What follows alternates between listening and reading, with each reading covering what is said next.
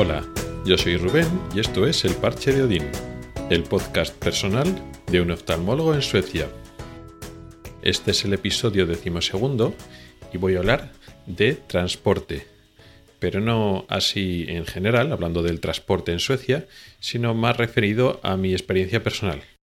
Es decir, voy a contar un poquito lo que hago cuando voy al trabajo, voy al hospital o los hospitales y también repaso un poquito no solo lo que hago yo, sino lo que veo que hacen los suecos, también en función de la cultura sueca y las facilidades que dan en Suecia para un tipo u otro tipo de transporte.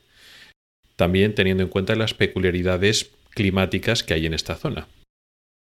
Lo primero que tengo que recordar es que yo no voy a un solo lugar de trabajo. Aunque el hospital es uno solo, realmente es una red de edificios que no están en la misma localización. Son, digamos, edificios o hospitales repartidos en diferentes sitios de Gotemburgo o cerca de Gotemburgo.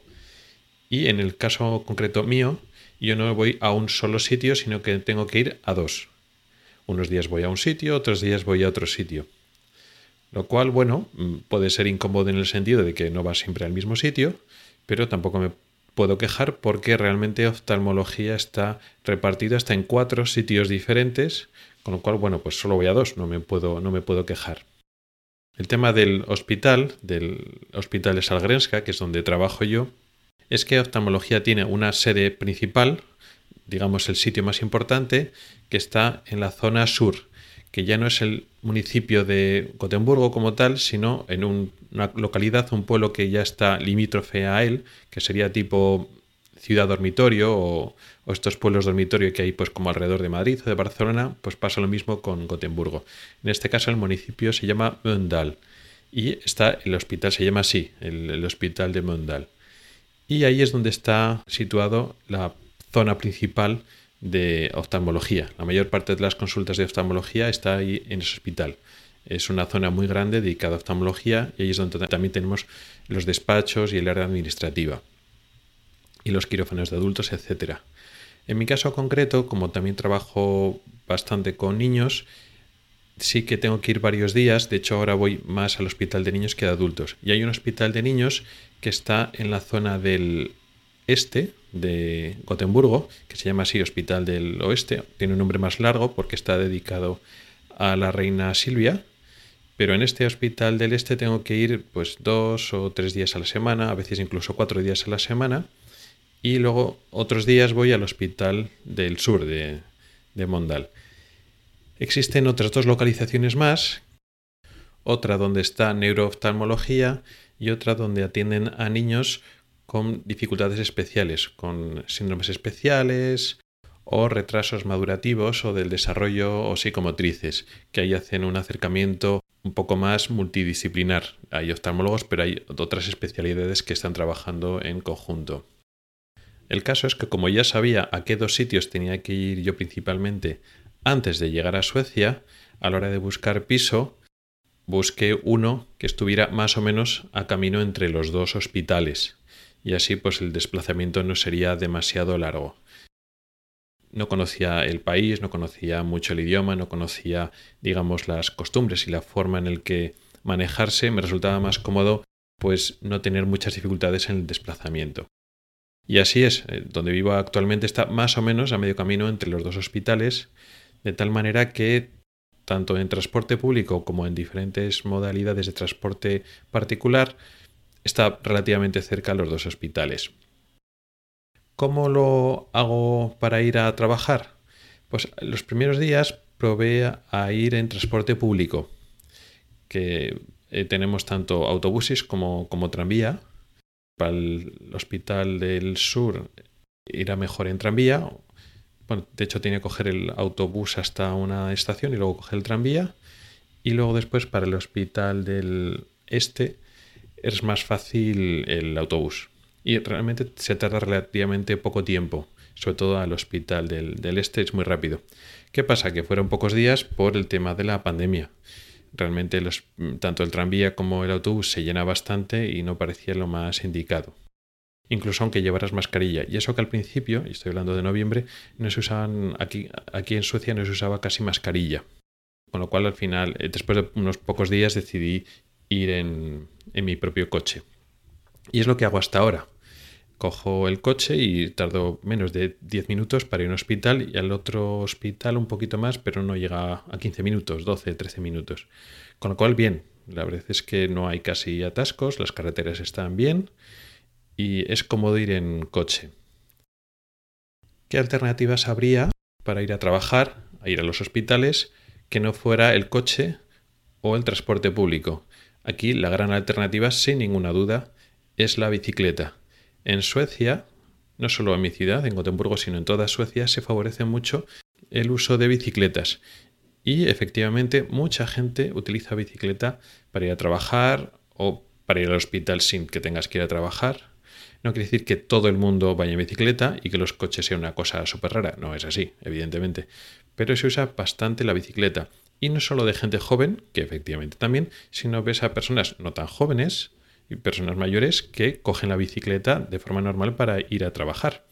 Lo cual está bien. ¿Por qué se favorece mucho eso? Por una parte, por un tema cultural, que efectivamente aquí es mucha costumbre de coger la bicicleta en todos los edades y estamentos sociales y en fin, está muy bien visto y es muy normal, muy normalizado, pero también porque se favorece a nivel eh, de estructuras. Por ejemplo, los carriles bici aquí son de verdad, se respetan bien, están muy separados lo que es la calzada, te dejan mucho espacio, en muchos sitios tienes un carril en un sentido y otro carril de otro sentido en sitios diferentes, cada carril pues muy ancho y está como muy, muy bien puesto. Eh, la verdad es que em, no dejas de ir en bicicleta por la inseguridad a nivel de que pues, el carril bici pues, es muy estrecho o vas pegado a la carretera y tienes miedo de que en algún cruce pues, puedas tener un accidente. Aquí no hay ese, realmente ese peligro porque está bastante, bastante bien.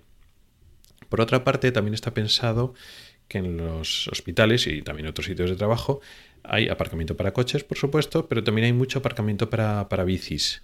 De tal manera que puedes ahí poner tu bici con tu, con tu candado, con tu cadena y no tienes dificultad para dejarla, porque está como todo bien pensado para, aparcar con la bicicleta. También se favorece mucho la utilización del eh, transporte público. Pero claro, esto yo no lo estoy viendo, digamos, de forma en su estado natural, por decirlo así, porque yo ya he llegado con la pandemia. Y claro, el problema de la pandemia y el transporte público es que la gente se acumula. Y entonces ya pues se recomienda pues no utilizar el transporte público y pasar a utilizar otros transportes individuales, tanto pues la bicicleta como coche, moto, etcétera. Pero me parece intuir que de normal también se favorece mucho el transporte público, no solo para ir pues a trabajar, sino para ir al centro. Evitas coger el coche para llevar al centro y vas o bien en bicicleta o bien en transporte público. Pero claro, ahora pues no es una buena idea con la, con la pandemia. Yo me plantearía coger ahora bicicleta ir en bicicleta en lugar de coche. De momento no, primero porque no tengo bicicleta, me tendría que comprar bicicleta. Es probable que sería una buena idea coger una bicicleta eléctrica porque hay algo de subida y algo de bajada. Igual resulta más cómodo coger una bicicleta eléctrica y no llegar ya un poco sudando al, sitio de trabajo. Pero bueno, aparte del tema de que hay que comprarla y hay que saber, y hace tiempo que no cojo la bici, no sé ni de modelos ni cosas de esas, tenía que informarme un poquito. También hay otro tema que ahora estamos en invierno y vas de noche y vuelves de noche, porque aquí hay pocas horas de luz, pero además llueve mucho y nieva mucho. Y estos días, pues si no estaba nevando, pues estamos en temperaturas negativas y había nieve o hielo en las aceras o en los carriles bicis. Sí que es cierto que había menos hielo y menos nieve en, los, en la calzada por donde va el coche, con el coche no hay ningún problema, pero en los carriles bici, bueno, estaban relativamente limpios, pero había que tener un poco de cuidado. De hecho, pues compañeros míos en el trabajo que van con, el, con la bici les he preguntado pues qué tal se manejan y bueno, que bien, que no tienen ningún problema, pero que ir con cuidado, que depende de dónde te metes, eh, hay que ir, pues eso, que te puede patinar la, la bicicleta. Y yo ahora mismo pues no estoy muy puesto en ir en bici como para arriesgarme ahora. De hecho, venden lo mismo que hay eh, neumáticos de invierno para coche, también hay neumáticos de invierno para bicicleta, incluido la variante nórdica, es decir, aquí cuando te pones los neumáticos de invierno, que son obligatorios a partir del 1 de noviembre hasta el hasta abril, creo que es por ahí.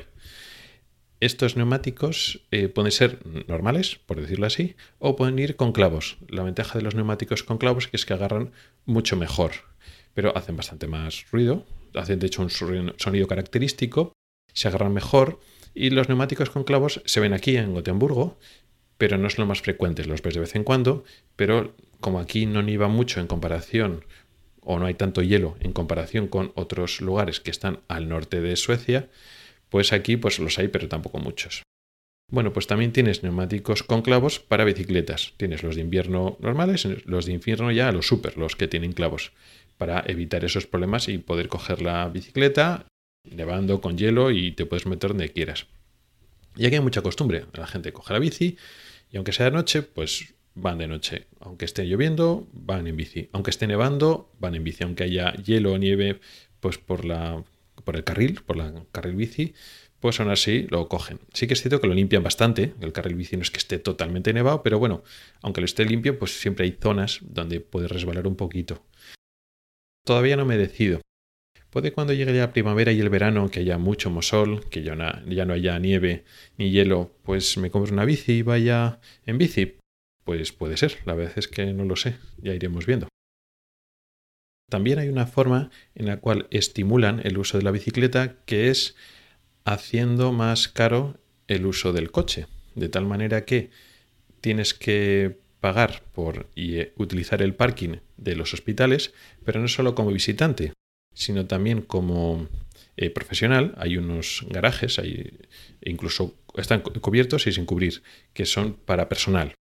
Y ese garaje es más barato que el, que se usa para visitantes, que el normal, pero aún así se tiene que pagar, es decir, no es de coste cero. Con lo cual, pues bueno, utilizar el coche pues te cuesta algo de dinero, aunque vayas a trabajar, aunque seas profesional y trabajes en el hospital. Y también en parte de la autopista, de la carretera que se coge, no para ir a un hospital al del que tenemos al este, no, pero al que tenemos al sur, sí que tienes que pagar por por ir a través de la autopista. Esto también es común, creo que en algunas ciudades, en Londres seguro que sí, y no sé si en Madrid lo llevan a poner, la verdad es que no lo sé. Eso de que pagas cuando entras a una zona de la, de la ciudad. Y es una forma, a través de este tipo de pagos, de estimular que pues cojas o el transporte público o cojas la bicicleta. Es una forma de mejorar el tráfico y disminuir eh, la utilización de coches. También es cierto que aquí hay muchos coches eléctricos, bastantes, bastantes coches eléctricos, de tal manera que aunque efectivamente el utilizar coches contamina, aquí proporcionalmente contamina menos porque, ya digo, una parte importante de los coches son eléctricos. Pero aún así sigue siendo mejor utilizar la bici porque de esta manera haces algo más de ejercicio y así luchas un poco contra el sedentarismo. Las bicicletas ocupan menos espacio, ocupan menos tráfico Así que bueno, la verdad es que son, no digo todo ventajas, pero tiene muchas ventajas.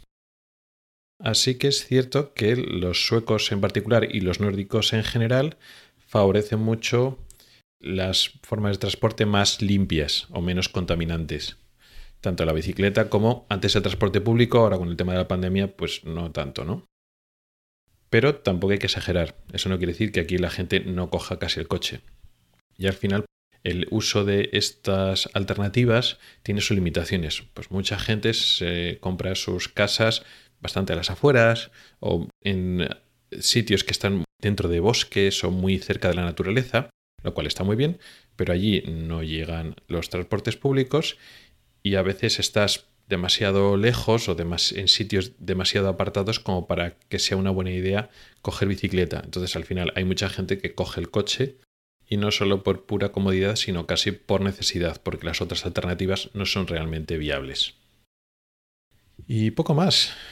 Con esto he dado un pequeño repasito de cómo está mi situación ahora, de mi forma de ir al trabajo y echando un vistacillo a cómo se plantean los suecos las alternativas de desplazamiento en un entorno, urbano en los viajes habituales al trabajo. Gracias por el tiempo que has dedicado a escucharme. Puedes contactar conmigo por correo electrónico en elparchedodin.gmail.com o por Twitter en arroba elparchedodin. Puedes preguntar dudas, proponer temas o hacer comentarios. También puedes entrar al grupo de Telegram que se llama igual, El Parche de Odín. Nos oímos la próxima semana. Hasta el próximo episodio.